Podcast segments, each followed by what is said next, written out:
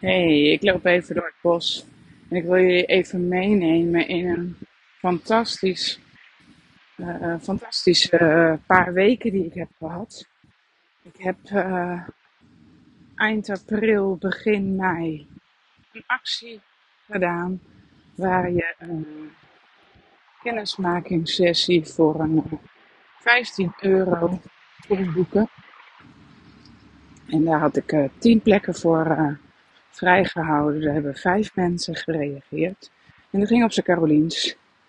Eh, ik, had, ik heb mijn mail van mijn werk niet op de telefoon.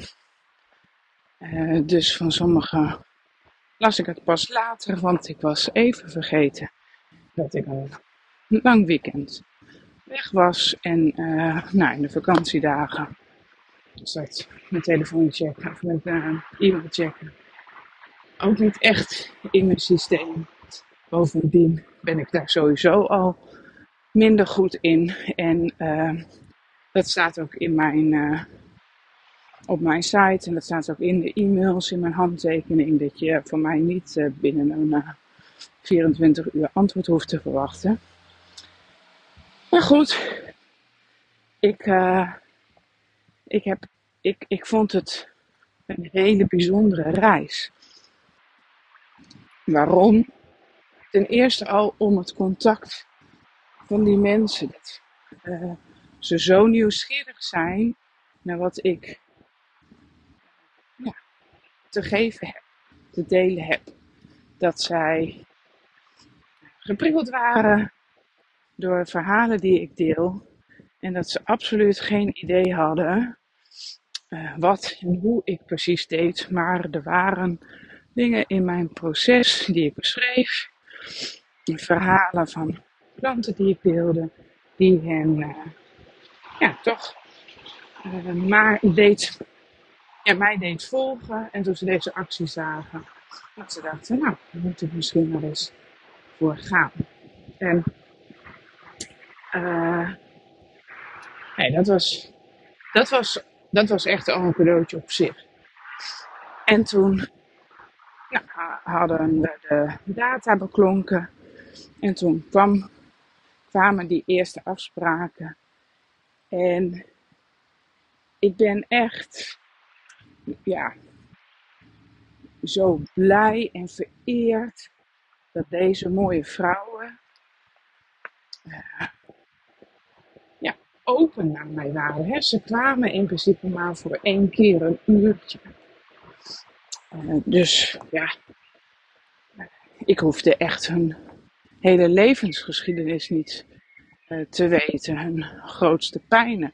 Maar ik vraag altijd wel van joh, kan je jezelf kort omschrijven? Misschien kan je vijf kernwoorden geven of kernwaarden.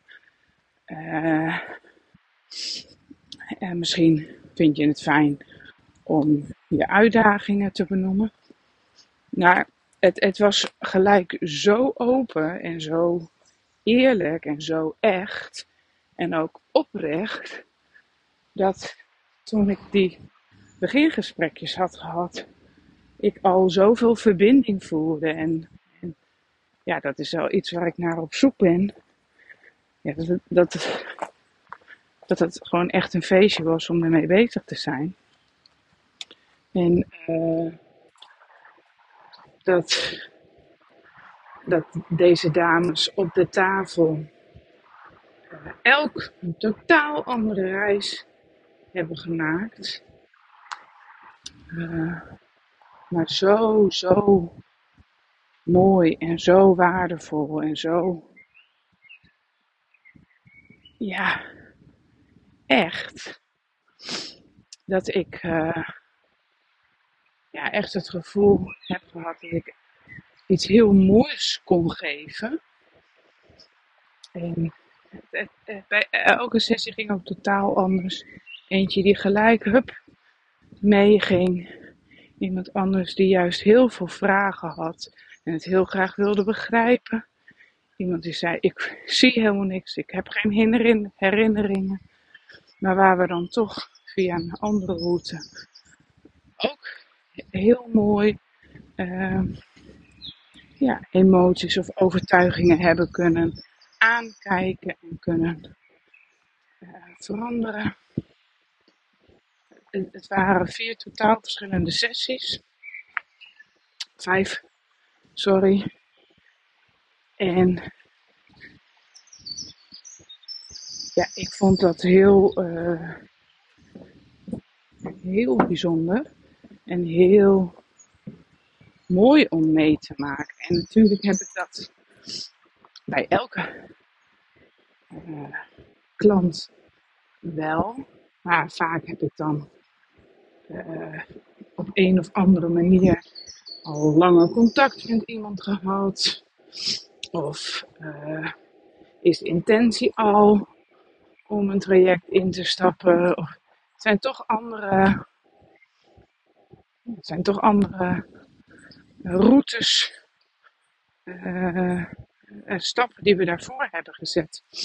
En deze dames waren eigenlijk allemaal gewoon nieuwsgierig. En wat is het nou? En eentje zei ook van ja, weet je, ik heb nog, ik ging hier naartoe en ik dacht, ik heb geen idee wat er gaat gebeuren. En ik heb het nu ervaren en ik heb nog steeds geen idee hoe ik dit aan anderen moet uitleggen. Maar wow, wat een cadeau was dit. En ik kom zeker terug. Nou ja, dat, dat is natuurlijk fantastisch om te horen. Het was gewoon, en dan vooral wat een cadeau is dit. En het is niet te omschrijven. En dat is, dat is ook een beetje waar ik tegenaan loop. Het is niet echt te omschrijven. Het is geen opstelling. Het is geen osteopathie. Het is niet. Uh, weet je, er is geen goed of fout. Het is geen reflexintegratie. Uh, het is geen yin shin jitsu. Het is geen access bars. Het is het allemaal niet en toch is het allemaal weer wel. Want ik neem het allemaal mee. En ik heb het allemaal in mijn rugzak.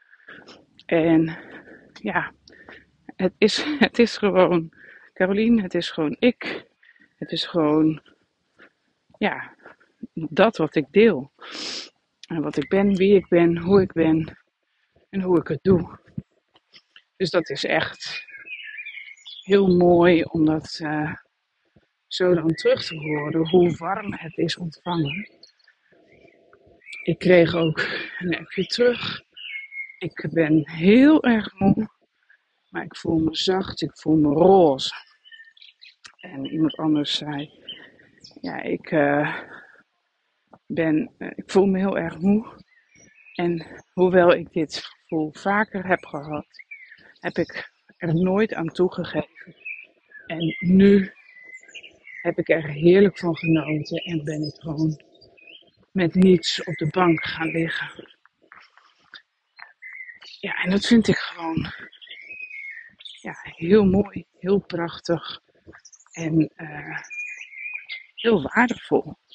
Dus het heeft mij uh, niet de bevestiging gekregen, gegeven, maar, um, want ik was niet op zoek naar bevestiging. Ik, ik was juist op zoek um, naar een manier om meer mensen op een andere manier kennis met mij en mijn meerwaarde, wat ik te geven heb, te laten kennismaken. Dus bevestiging is niet het goede woord, want ik voel juist steeds meer dat ik iets te geven heb. En uh, uh,